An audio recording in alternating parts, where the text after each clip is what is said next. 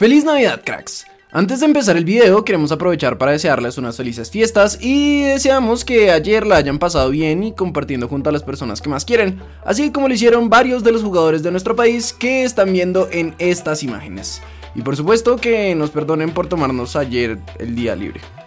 Ahora sí, pasando a lo que nos interesa, que son las noticias, Transfer Market actualizó su listado luego del Mundial como ya es costumbre, y Kylian Mbappé es el jugador más costoso del mundo con un precio de 180 millones de euros. Pero lo que nos interesa a nosotros es Luis Díaz, que a pesar de su doble lesión de rodilla de forma consecutiva, sigue dentro de los 25 jugadores más valiosos del planeta costando 75 millones de euros, dejando atrás a campeones del mundo como Enzo Fernández, que a pesar de ser la revelación pasó de costar 20 a 55 millones, más que Alexis McAllister que ahora está a 32 millones, o el propio Messi que a pesar de ser el balón de oro del mundial actualmente vale 50 millones de euros.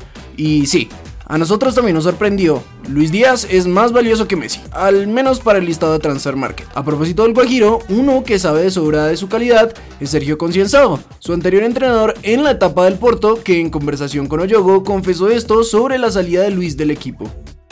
Siempre es difícil perder al mejor jugador de la liga en ese momento, eso es una realidad. Más que resaltar estas dificultades fue el desafío al que me enfrenté, el equipo técnico y los jugadores.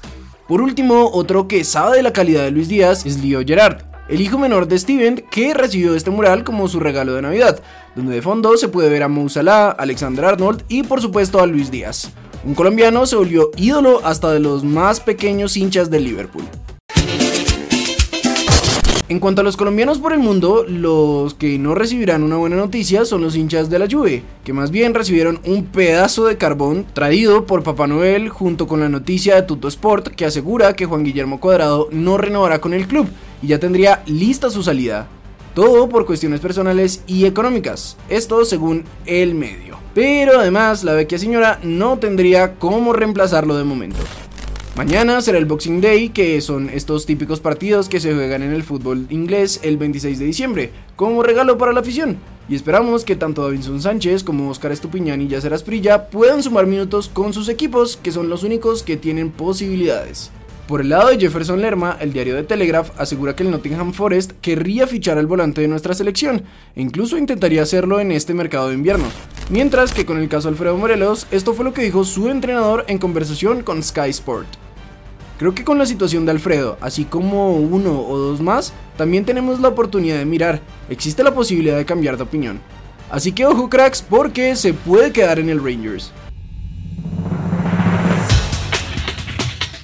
Por siempre Águilas, gracias por el apoyo.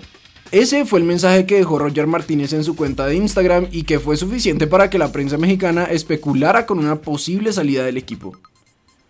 Desde el 2016 estamos detrás de él. El año pasado estaba listo para traerlo, pero el técnico no lo aprobó.